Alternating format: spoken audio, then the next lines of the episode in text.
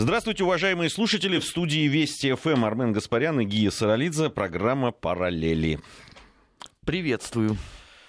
А, ну что, мы договорились э, начать с высылки дипломатов э, провести параллели, может быть, какие-то исторические, если получится. На мой... Не получится, в, в том-то и дело, потому что если раньше были времена, то теперь мгновение. Ну, самая там простая параллель, если проводить, это а, середина 80-х годов, знаменитая высылка 20 там, с лишним а, советских дипломатов из Лондона. Это, 25. 25, да. Это после того, как э, подонок Гордеевский э, сбежал а, на ты Запад. имеешь в виду 85-го года? Да, 85-го. Это интересная вещь. Да, тогда этот Олег Гордеевский, сотрудник бывшей КГБ, тогда Великобритания выслала 30, 31 советского дипломата. В ответ 25 сотрудников британской дипмиссии были высланы. Кстати, вот этот за количеством равным тогда, в общем, не особо гнались. Да. А, Гордеевский сдал э, всех, кого только можно. Я вот э, не помню уже в каком эфире рассказывал, что я лично знаю человека, высланного тогда из Лондона. А, это офицер э, ПГУ КГБ СССР, первое главное управление, то, что сегодня называется служба внешней разведки. Он был учеником легендарного советского нелегала Кима Филби. И вот э, он в числе других э, советских э, дипломатов был вынужден покинуть Великобританию после того, как Гордеевский вот об этом, обо всем начал там подробнейшим образом рассказ. Интересно, что до этого такая вот последняя массовая была высылка советских дипломатов, это самое начало 70-х годов, тоже, опять же, из Великобритании. Но в двух этих случаях хотя бы были какие-то формальные поводы. Ну тут, ладно, тут показания Гордеевского, ну, тогда тоже же показания Лялина да. в Лондоне. Это он сотрудник торговой миссии был СССР. Но в нашем-то э, нынешнем случае ничего этого нету, потому что э, под highly likely подразумевать можно, в принципе, что угодно. И заметим, да, что никаких э, до сих пор а, ни подтверждений своим э, выводам англичане не предоставили, ни какие-то убедительные новые сведения. Хотя тут параллельно израильская разведка Моссад заявила о том, что этот пресловутый новичок разрабатывается в 20 странах. Но Лондон, э, как мы понимаем, это вообще никоим образом не волнует. Я, честно говоря, вот даже когда они сделали заявление о том, что они будут высылать, мне казалось, что все-таки они сначала постараются, ну, какой-то э, фактаж все-таки предоставить. Ну, потому что совсем уж э, некрасиво получилось. Но англичане обошлись без этого, кстати, э, на мой взгляд, э, весьма и весьма напрасно, потому что создан очень опасный прецедент. Теперь каждый может что-то сказать, э, highly likely, и начинать э, высылку. Всех, кто не нравится. Ты понимаешь, э, я-то, если проводить параллели, я с тобой совершенно согласен. Ведь раньше вот такие высылки, в том числе массовые высылки, тогда вот в 1971 году 105 дипломатических сотрудников СССР были из Великобритании а, высланы. И тоже да, это стало, причиной стало предательство сотрудника торговой миссии. А, цель-то была, понятно, цель была ослабить да, разведку другой страны. Собственно, тем, то же самое делали наши э, органы, да, там, когда выявляли и понимали, что уж серьезный какой-то урон наносится, э, им тогда высылали. Хотя здесь тоже есть определенные такие нюансы. Ну, понимаешь, это очень такое странное тоже утверждение британцев о том, что они тем самым ослабили разведку. Но они кого ослабили-то? Разведку, по сути, легальную. Потому что ну, все прекрасно понимают, что есть определенные должности Конечно. в любом посольстве, которые... И у каждой страны, у каждой страны, особенно, которые да. занимают э, не карьерные дипломаты, а скорее напротив, специально подготовленные люди. Но помимо этого всего прочего, есть еще разведка нелегальная. Ей как бы вот этот вот урон э, никоим образом нельзя пришить она параллельно располагается. Поэтому все эти разговоры, а, это же Гордеевский, кстати, тоже сказал, что вот, благодаря его деятельности, там, многолетняя советская разведка была целиком и полностью разгромлена в Великобритании. Чудесно. А при всем этом, если вы такие гигантские успехи эм, достигли, то, может быть, вы нам все-таки скажете, а сколько всего человек было, например, в кембриджской группе? Ну, потому что мне, например, говорил один очень высокопоставленный генерал из СВР, что там, извините, на десятки счел счет. Просто известны те, кто оказался в пиаре в той или иной степени. Но если британская разведка оказалась такой могущественной, смогла парализовать а, работу русских, ну так скажите нам, в конце концов, ну сколько, полвека же прошло, срок давности весь вытек. Это же самое интересное. А заметь, да, никаких э, подобных заявлений так и не прозвучало. А, зато книги написали. Э, тот же самый Гордеевский, очень известное произведение КГБ от э, Ленина до Горбачева. Мировой бестселлер был. А вопросы-то все равно остались. Но даже если допустить, да, что тогда у них э, такая цель была, и она ну, каким-то образом они э, думали, что достигнут этой целью высылкой э, дипломатов. Ну, во-первых, всегда нужно было готовить своих, которых высылали в ответ, да, и тем самым ты ослаблял в том числе и свою работу своих дипломатических органов, в том числе, которые имели спецзадания и все это знали. Э, с другой стороны, э, вот по, по, если даже проводить, проводить параллель вот с этой массовой высылкой, которую мы сейчас наблюдаем, но здесь цели-то такой, даже, даже цели такой, призрачной, нету. Сейчас цель совершенно другая. Понимаешь, здесь вообще двойная история, потому что э, я, конечно, совершенно с тобой согласен, что высылая одних, ты должен готовиться к тому, что к тебе применят симметричные меры. Здесь проблема-то состоит в том, что конкретно к этим людям бессмысленно было что-то применять. Потому что два самых грандиозных провала западных разведок на территории Советского Союза оба связаны с гигантским ротозейством британских спецслужб. Это э, прежде всего дело Пеньковского – потому что именно благодаря их усилиям э, Пеньковского сумели разоблачить. Ну и, конечно, второй заход – это дело Толкачева. Потому что как только э, в игру вступили британцы, тут же начало все это сыпаться. И в результате потеряли э, шпиона на миллиард долларов. Поэтому, знаешь, я бы не, не стал бы думать о том, что они придавали этому какое-то э, первоочередное значение. А с другой стороны, э, ведь э, по разведке-то судят не по тем реальным результатам, которые есть, а по пиару. А с этой точки зрения, конечно, что британская разведка, что ЦРУ, э, они ну, основополагающие, наверное, в мире. Больше того, заметь, ни один из этих крупных скандалов э, на них вообще никоим образом не отразился. Нынешний, ну, тоже едва ли. Потому что если э, в британскую разведку, а это несколько лет назад было, людей начинают набирать по объявлению в газете, специалистов по России, здесь без разницы, вышлют тебя или нет, потому что твой уровень изначально, мягко говоря, ну, не самый квалифицированный. Здесь, конечно, можно спорить э, достаточно долго, были ли вообще в истории спецслужб подобного рода провалы. Там можно вспомнить, например, крах э, немецкой разведсети а, в эпоху Первой мировой войны, когда протозейство умудрились э, запалить вообще всех, кто был э, в Соединенных Штатах.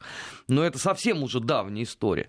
А если вот так поближе к нашему времени копнуть, а какие есть серьезные достижения у британской разведки или контрразведки? Вообще, о каких достижениях можно говорить, если у тебя на территории страны постоянно совершаются какие-то политические убийства? И ты ничего с ними сделать не можешь. Ну ладно, тут как бы работа штучная. А, а противодействие терроризму? Есть хоть какой-нибудь успех э, у британских спецслужб? Вот ты можешь назвать на вскидку там сообщения, я не знаю, там Time, Daily Mirror, э, я не знаю, Daily Mi, э, ну любой другой газеты, о том, что обезврежена какая-то террористическая ячейка. Вот у нас ФСБ регулярно показывает, да, проделанную работу. А у этих что? С кем они там борются? С нами? Ну, можно, конечно, бороться таким образом, но я бы на их месте бы все-таки тогда бы уже дочитал бы Гордеевского хотя бы до середины, узнал бы, что, в общем, советская разведка-то с посольствами вообще крайне редко была связана. Мы, например, любили а, собираться в книжных магазинах или в книжных клубах. Я поэтому и предлагаю британской разведке закрыть, например, британскую национальную библиотеку. Ну, с гарантией там уже наверняка какой-нибудь русский шпион у них бы отыскался бы за столько лет. Поэтому вот это вот уровень. Ну, ты понимаешь, э, я с интересом сейчас прослушал твою лекцию, Нет, очень интересно. Ну, я про Британскую национальную библиотеку, я, естественно, шучу. Это, это не, не, не, не ну, с изрядной а, долей иронии. Они, они же там пытаются чего-то закрывать. Ну, почему бы... Ну, пока не представительство торгового. Кстати, вот торговое представительство, это было характерно скорее для Франции 30-х годов. Вот там вот у нас были а, представители нелегальной разведки. Тогда и на а, ОГПУ, а потом и на НКВД. Ну, кстати, Франция тоже среди тех стран, которые массово высылала советских дипломатов. В 1983 году 47 советских дипломатов было выслано. Э, тоже произошло это вследствие раскрытия сотрудником КГБ, там Владимир Ветров, по-моему, да. был, который был завербован французскими спецслужбами. А вот, э... Ну, у этих сейчас совсем все плохо. Эти даже сюрте умудрились, э, извините, э, не то что изнасиловать, а уже на полпути в могилу. Саркози же разогнал всех.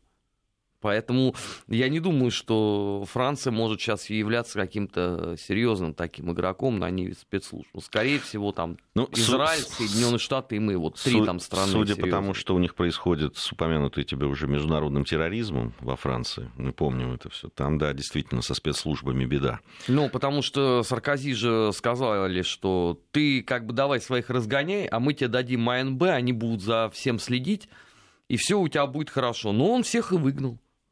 Ну, у нас же тоже была подобного э, рода эпоха э, в 92-м, 93-м, 94-м году, когда массово убирали профессионалов из, э, тогда как же это называлось-то, ФСК, Федеральной службы контрразведки. Сколько документов было рассекречено подобным образом, да, при Бакатине, по-моему. Но мы сделали ну, для в эту себя, эпоху, так да, скажем. сделали для себя абсолютно правильные выводы, и потом все это безобразие прекратилось. А у этих-то наоборот.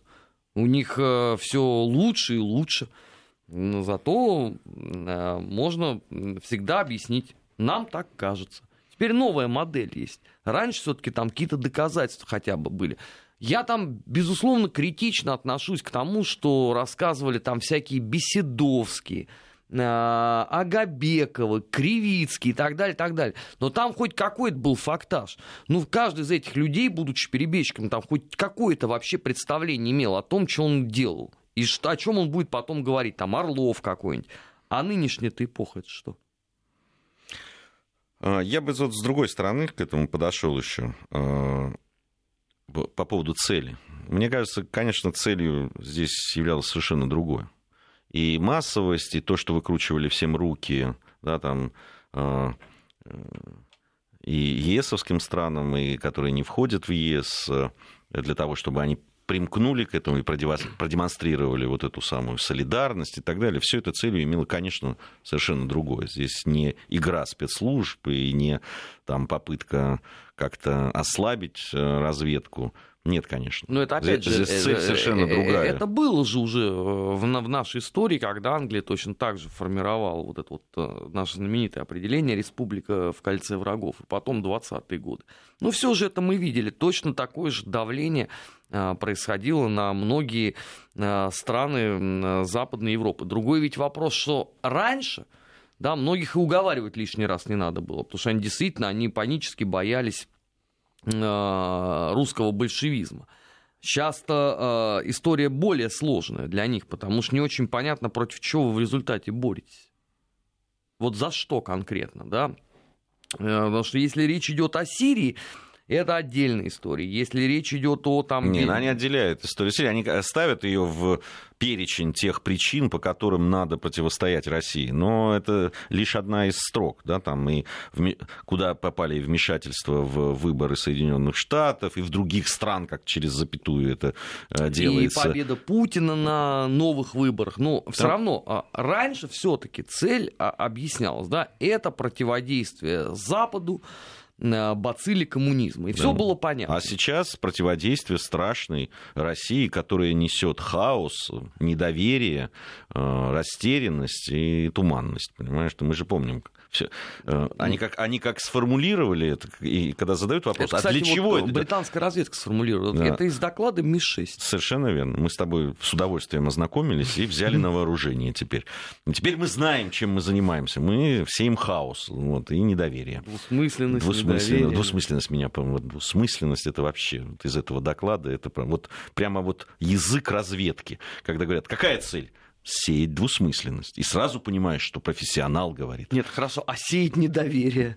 Это тебе меньше нравится? Не, ну там же вот это вот детская абсолютно какая-то формула. Они пытались расколоть свободный мир. Они пытались расколоть нас, там, Союз демократических стран там, и так далее. Это Борис Джонсон очень тоже любит об этом Нет, говорить. Ну, здесь э, очень простой вопрос. А зачем? Нет. Если Россия а, а является а... и так частью мировой экономики. Вопроса. У меня вопрос, зачем? А во-вторых, а что правда вот э, этими действиями против Скрипалей можно было расколоть свободный демократический мир, Каким образом? Ну, правда, я логики не понимаю. Хорошо. А, а почему тогда свободный демократический мир не, рас, не раскололся в 1939 году, когда а, убили Кривицкого?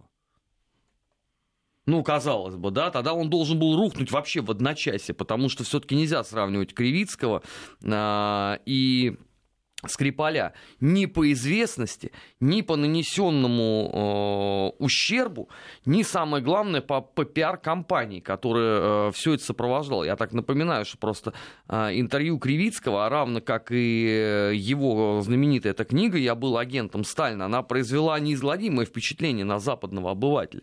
А что, Скрипаль отличился на э, ниве воспоминаний, что-то я не слышал об этом. И вообще, как бы, его интервью, они, мягко говоря, ну, не демонстрировали серьезную игру, игру ума. Э, вот с этой точки зрения, понимаешь, если вот рассуждать, что может расколоть, ну тогда, наверное, должна быть соответствующая фигура. Тогда это, я говорю, это либо Резун, Суворов, э, либо Гордеевский. И заметь, что и тот, и другой молчат, как свинц в песках. Сколько уже прошло? Почти месяц. Но за это время уже можно было что-то сказать. Тем более, что Суворов Резун вообще комментировал все, что только можно за последние три года. Может, никто денег не предлагает за интервью? Они же только за деньги Нет, но он интервью. на BBC он э, бесплатно работает. Да, надо а вот Для BBC исключение. Какая, какая щедрость. Ну, хорошо, там, э, может быть, там с русскими СМИ никак, да, но заметь, и, и украинским тоже они ничего не говорили. А самое главное, они ничего не говорят британским. Ну, ты понимаешь, ведь э, вопросы не задают. Вопросы не задают, в том числе и страны, которые примкнули вот к этой массовой высылке дипломатов. А, при этом удивительным образом некоторые э, политические деятели стран, которые все-таки там одного дипломата нашего выслали, э, говорят о том, что прям впрямую говорят о том, что никаких доказательств, конечно же, нет. И, в общем, об этом понятно, что э, это понимают и другие страны, в том числе и в Германии. Там, ты читал сегодня, да, глава МИД Германии Хайко Мас сказал, он говорил о значении вот это, этого решения о высылке российских дипломатов из страны, в том числе из его страны. И она так на, два, на две части делится. В одной он говорит, что надо было э, тесную сплоченность европейцев э, продемонстрировать. Вообще ни одного слова о доказательстве и о том, что действительно это, они уверены, что это сделала Россия. Ни одного слова. Просто какая-то мифическая сплоченность, непонятно перед чем и перед какой угрозой. Во парочка, да, гусь да гагарочка. А во второй части его вот этой вдохновенной речи, что мы открыты для диалога, рассчитываем, что доверие будет постепенно восстанавливаться, если Россия со своей стороны будет к этому готова. У меня вопрос, если вы продолжите вот так высылать наших дипломатов, а кто будет вот этот самый диалог налаживать? каким, а вот по каким таким тайным тропам это будет происходить, э, если э, вся вот эта история продолжится. Тем более, что после того, как наши симметрично ответили, и Соединенным Штатам Америки, и Великобритании, и ответить всем остальным, понятное дело. А Но американцы вообще вчера отдельно унизили. А, потому что в момент, когда спускался флаг э, с консульством в Санкт-Петербурге, на соседнем доме сбивали сосульки. И все это сопровождалось э, изрядным грохотом и, ну как это принято э, в нашей стране, иногда не совсем культурными выражениями. А что касается того, эм, готова ли к России к диалогу, то каждое подобное вот действие, отодвигает возможный потенциальный диалог. О чем разговаривать? Если все время а, весьма вероятно, что а, русские виноваты. У нас нет никакого доказательства, но все равно по определению а, вина России доказана. Мне знаешь, меня на этой неделе поразила статья какого-то британского колумниста по поводу того феномена, который у них сегодня там широко обсуждается, это русские футбольные фанаты. Он заявил о том, что англичане, конечно, уже не могут вообще расцениваться как какая-то действующая серьезная сила. Это уже не фанаты, это уже тряпки, потому что с русскими связываться нельзя. И вообще, конечно, фанаты должны были бы показать, э, что такое честь короны и за что можно умирать. Вот, но страшные русские э, не дадут ни единого шанса, поэтому лучше вообще не ехать. Вот знаешь, вот я вот это читал и думал, боже ты мой, а? Вот вы люди, которые, а, во-первых, этот, придумали этот футбольный хулиганизм, да, вы испоганили каждый крупный футбольный турнир, потому что всюду ваше пьяное быдло бросало кружки и вело себя как абсолютные хамские свиньи. А теперь вы говорите о том, что э, вот есть еще большее хамье, и вы не готовы с ними встретиться. Ну как так, а? Ну страшно же. Ну, страшно же, понимаешь? Да ну, стыдно. Ну, стыдно. Безусловно, и это тоже, наверное. А, тут интересно было по поводу, раз уж ты заговорил о, о фанатах и вообще о футбольных болельщиках. Э, тут я видел опрос такой, ну, не опрос, а конкретных болельщиков, конкретных клубов спрашивали, поедут они в Э, болеть за свою страну на чемпионате мира или нет. Ну, там примерно 50 на 50. Э, кто-то говорит, поеду. Э, из тех, кто поедет, вот из этих 50%, кто-то говорит, ну, надо будет, значит, придется встретиться со страшными русскими. Кто-то говорит, я не верю в это во все, потому что там мои знакомые ездили на матчи ну, клубные и рассказывали, что все отлично, и никаких э, вот этих историй нет. Есть вообще люди, которые говорят, что хотят воспользоваться чемпионатом мира для того, чтобы там, чтобы не, ну, там можно же ехать, если у тебя есть билеты, не получать виз, без визы можно приехать. И говорят, что хотят э, посмотреть футбол с одной стороны, с другой стороны посмотреть страну. Там были люди, которые там э, собираются посетить несколько матчей в разных городах. Специально и билеты так покупали. Но продажа билетов, кстати, идет не очень хорошо именно на квоты, которые выделены э, Англии, потому что боятся, видимо, все-таки. Все-таки, потому что 50% остальных, которые сказали, что не поедут, они сказали, что просто боимся, не поедем. Вот, э, удалось таки запугать не всех, но частично. фанаты Ее Величества Британской а, ну 30 тысяч билетов продано. Ну, это не так мало. Сейчас еще подтянутся ну, там Лутоны. В, ну, там в Латинской Америке там есть уже и по 75, и по 80 тысяч. Поэтому посмотрим, посмотрим. Э, пришло время новостей у нас. Я напомню, Армен Гаспарян и Гия Саралидзе в студии Вести ФМ. Программа «Параллели». Продолжим сразу после новостей. Параллели. Назад в настоящее. Ищем ответы в дне вчерашнем.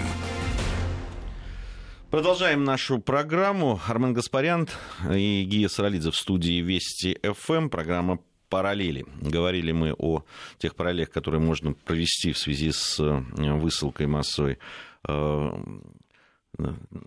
дипломатических работников России из разных стран.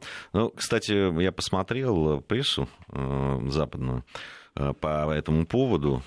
Очень много пишут, говорят об этом, ну, не, без вот этого вот, э, что Великобритания не оказалась изолирована в этом смысле, обращают внимание на то, как отреагировала Франция с Германией и так далее. А вот. Но все равно пишут о том, что все-таки в едином Западном фронте против России есть огромные трещины. То есть опять мы виноваты? Есть. Нет, в данном случае не знаю, уж мы или нет, но трещины есть. Но я, мы уже вот приводили здесь слова главы МИД Германии Хайко Масса. Примерно в том же смысле выступил министр иностранных дел Испании, который говорит о том, что да, конечно, некоторые подходы, правда, не уточнил, какие подходы России неприемлемы, но это Россия глобальный игрок, и надо с ней разговаривать. а надо... какие подходы неприемлемы? Это вот не ко мне вопрос, это к МИДу Испании. я, я за них не отвечаю. Просто говорят, ну, видимо, опять дело Скрипалей там и так далее. Они же принимают эту версию почему-то. То есть... Слушайте, вот объясните мне, пожалуйста, зачем надо было убивать Скрипаля накануне президентских выборов в России, если он у нас здесь сидел в тюрьме? Его выпустили, его обменяли на а, группу, ну, в том числе на ту самую группу наших нелегалов. Если он представлял для государства такую опасность, зачем его выпустили? Прождали 8 лет и ровно накануне президентских выборов... Тебе же сказали, для того, чтобы посеять э, недоверие, недоверие двусмысленность. двусмысленность, понимаешь? Ну, нет у них другого ответа. Есть какие-то вот а, там версии. То, то есть мы, мы, мы ты, решили ты... сами дать повод а, заговорить ты... о де- делегитимизации российской власти. Ты обратил, да? ты, Добровольно. Ты обратил внимание, что вот они все пишут и говорят о том, что, мол, у России очень много версий произошедшего. Они насчитали, там МИД, по-моему, считал Британии, то ли еще кто-то, но в Великобритании посчитали, что, что, мол, Россия выдала 24 версии того, что могло бы произойти э, со Скрипалем и с его дочерью. А, мол, мы, мы-то здесь, наша версия-то, она стройна и безупречна. И она одна всего. И я, я-то ни одной не знаю. Я помню вот эти все разговоры про э, отравили там ручку, э, значит, намазали нет, уже в не кафе, э, кафе BMW, тоже нет, BMW тоже нет. Вентиляция. Я, я слышал массу, массу я, я перестал, да, ее сняли и увезли. Да, в неизвестном направлении. Значит, не, не во-первых, да, там никто не видел, в том числе, и я так понимаю, и, и британские какие-то э, средства массовой информации и так далее, не видели и не слышали про Скрипалей вот с того момента, как э, произошло якобы их отравление. Это раз. Во-вторых, насколько я понимаю, никто еще не получил ответа на те вопросы, которые МИД России поставил перед э, британцами. Да, там сколько их там, 14 вопросов да, откуда взялся антидот, как они, каким образом они выяснили, э, чем были отравлены, раз ввели антидот. И так далее, и так далее. Там вопросов очень много, конкретных вопросов. Но вы же на них не отвечаете. Потом на версии, я уж не знаю, они, может быть, и версии наших средств массовой информации э, тоже принимают за официальные версии того, что могло случиться. Да, там и так писали, и сяк, и предполагали, наверное. Но у нас же нет никакой информации. Что мы можем опровергнуть или что доказать, если у нас нет вообще никакой информации от вас? Нет, подожди, мы должны опровергнуть свое собственное э, участие э, в покушении на Скрипаля. Отсюда вот сразу вытекает первый, он же главный, по сути, единственный вопрос. А зачем это нужно России? Ну, послушайте, у нас в отношении, например, Гордеевского и в отношении э, Суворова-Резуна были э, вынесены судебные решения. И в отношении и того, и другого они не были применены. Для понимания, в отношении Литвиненко, по-моему, у нас не было судебного решения. Зачем нам при условно живом Гордеевском, который нагадил сильно больше, и Скрипалю еще, наверное, очень много трудиться надо по этому поводу. Заниматься Скрипалем. Зачем?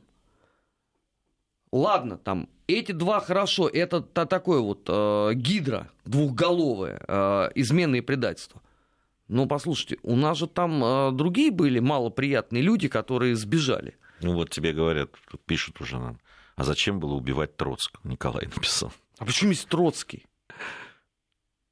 Не, ну с таким же успехом, Николай, вы можете задать вопрос, а зачем убили Карла Первого? И, наверное, тоже можно в этом обвинить Россию. С Троцким совершенно другая история. Э, дело не в том, выпустили его или нет. А, дело все в том, что Троцкий начал говорить слишком много того, чего говорить ему не надо было категорически. И ладно бы он это делал бы в присутствии исключительно своих сторонников. А, посмотрите, что писал Лев Давыдович на страницах бюллетеня оппозиции. А многих, то есть, вернее, многие сомнения свои вы сразу потеряете в этот момент. Поэтому у меня главный вопрос, так же, как у любого нормального человека в России. Зачем убивать Скрипаля? А потом, ты знаешь, при всем Э, там, уважение к нашему слушателю Николаю, сравнивать Троцкого со Скрипалем, это перебор какой-то все-таки, и его значение для мировой истории. Потом, почему его надо убивать так? Ну, правда. Убить Скрипаля это не так сложно было. Стреляй не хочу, взрывай не хочу. Зачем такая сложность? Для того, чтобы посеять недоверие и двусмысленность. То есть, вот. а, в анамнезе ты держишь еще э, историю с Литвиненко, и чтобы вот точно тебя в этом обвинили, действуешь вот строго по лекалам. Да, именно так. Ну, получается так. То есть, э, по их логике, ну, из того, что они говорят, э, мало того, что да, злобно хотели отравить этого Скрипаля, не, не, причем э, рискуя отравить еще массу невинных людей.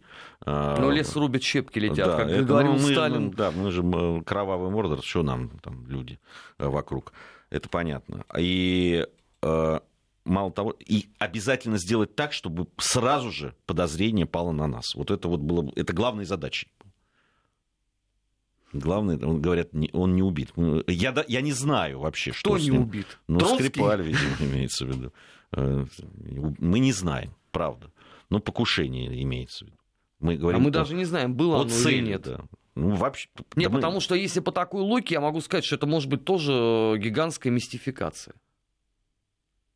Ну, между прочим, в истории э, спецслужб были подобного рода прецеденты. Например, когда готовилось э, знаменитыми вот этими вот французскими офицерами из иностранного корпуса э, покушение на Деголе, они же, как известно, собрались главари э, в гостинице, забрикадировались там и пустили слух, что один вообще лежит при смерти, и все сейчас как бы за ним и ухаживают.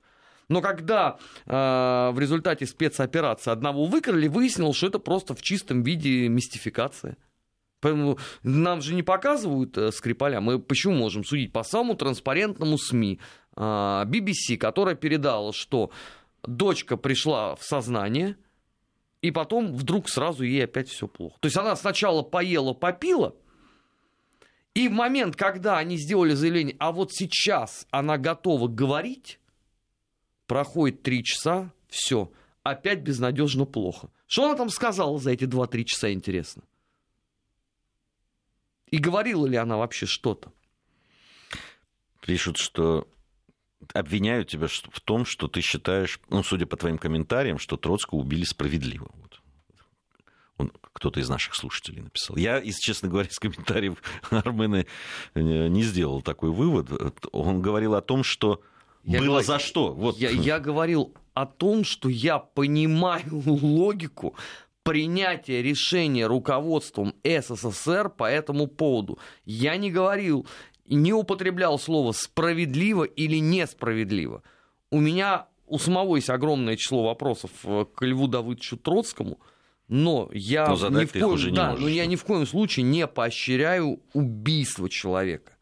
Боже упаси.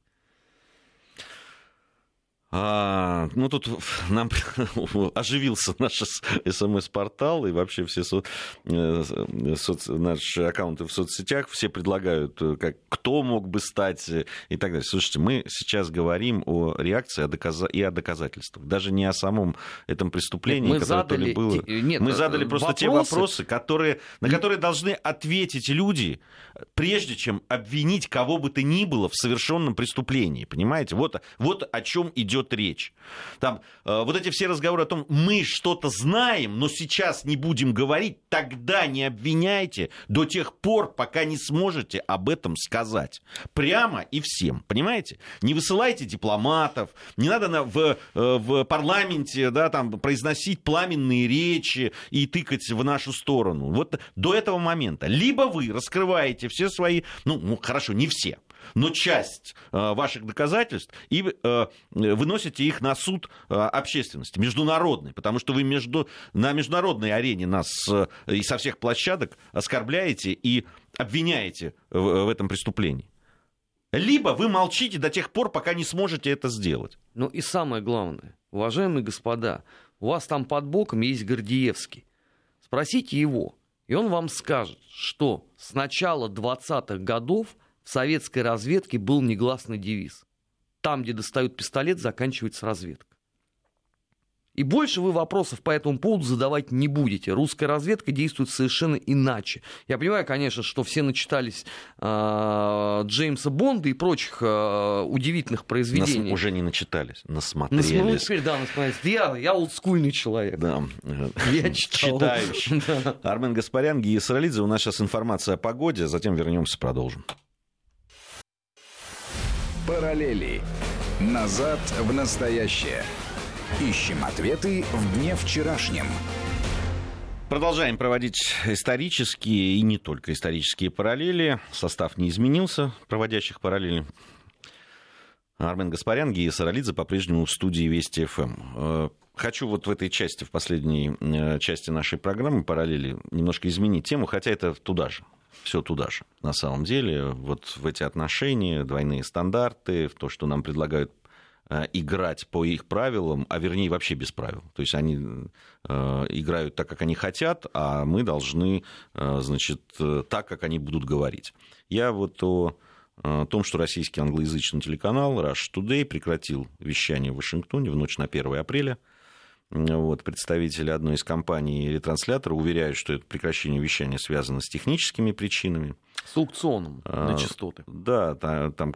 Что там десяток телеканалов выбыл, да. и нам предлагается в это во все поверить. Да, они обеспечивали вот эти два, там, э, две телевизионные станции, они обеспечивали трансляцию в районе столицы США, более 10 иностранных телеканалов, в том числе и Rush Today, но вот как-то все вот прям вовремя так ну, согласитесь, как-то раз так, и, и мы должны в это поверить. И никакой связи ни с иноагентами, вот я хочу ни просто... с лишением аккредитации, да, да, ни да, с гонениями на Вообще, информационное да агентство не... «Спутник». Да. То есть просто ну, такое чистое совпадение. Чистая коммерция.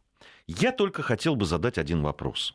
Ну, или Когда провести... мы вышвырнем отсюда BBC. Или, или параллель. Вот давайте представим себе, да, что завтра вдруг по какой-то ну, просто по какому-то стечению обстоятельств. Через там, несколько дней после того, как Russia Today по коммерческим абсолютно э, обстоятельствам прекратил вещание в Вашингтоне, в Москве и ее окрестностях, а еще э, в нескольких миллионниках, вдруг, вдруг получится так, что не будут доступны в э, сетях там, BBC, CNN, ну и еще там несколько телеканалов. Ну, все, можно... Афи- аффилированных. Как ты думаешь? Твиттер можно будет не включать. Как ты думаешь, что нам скажут по этому поводу? То есть мы в то, что это коммерция, и в то, что вообще никакого отношения к политике это не имеет, должны поверить свято, сразу и во веки веков.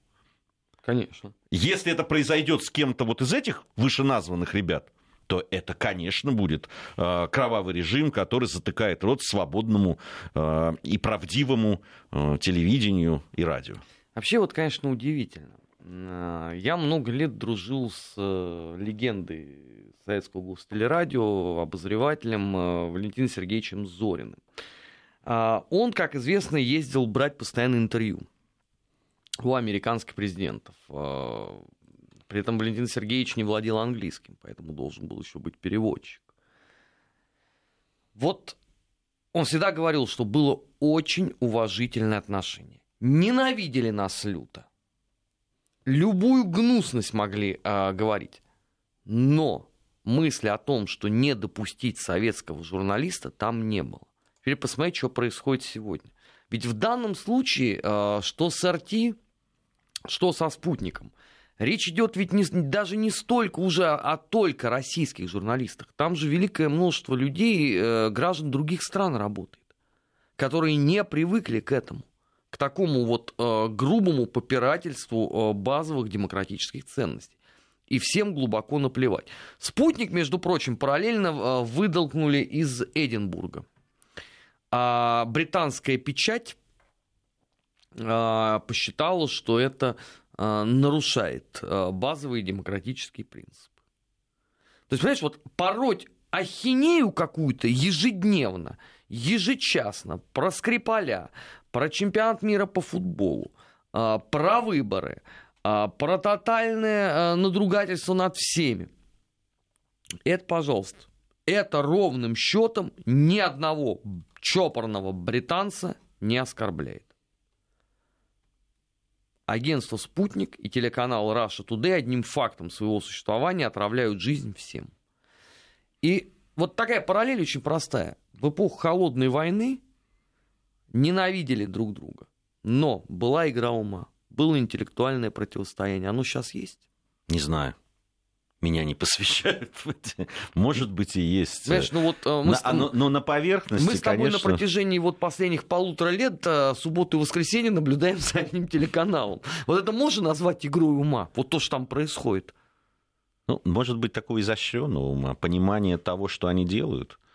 Понимаешь, вроде бы все. То есть ты хочешь сказать, что мы просто не доросли до понимания ну, игры ума их? Слушай, ну сколько игры ума в том, что сейчас происходит, вот э, в том числе в этой дипломатической войне? Ну, наверное, не, вот так на поверку немного. Взяли там, э, воспользовались какой-то, а может и сами спровоцировали, да, вот эту вот ситуацию с теми же Скрипалями, и потом э, обвинили, да, не, не, не позаботившись, и об этом все говорят, в том числе и а, люди, которые имеют отношение к разведке, даже не позаботились о том, чтобы были какие-то доказательства. Понимаешь, а, там у э, в, американцев в свое время перед операцией в Ираке хотя бы озаботились и принесли колбочку с чем-то, понимаешь, которые трясли там. А, пробирку а, Пробирку, да, в, в ООН, понимаешь. А здесь даже этого нет. Значит, ну хорошо, а что тебе здесь должны принести? Я не знаю. Скальп Скрипаля, но он еще пока при нем. А, образец новичка, ну тогда тут же пронырливые русские дипломаты задают вопрос, ребят, вы это где взяли?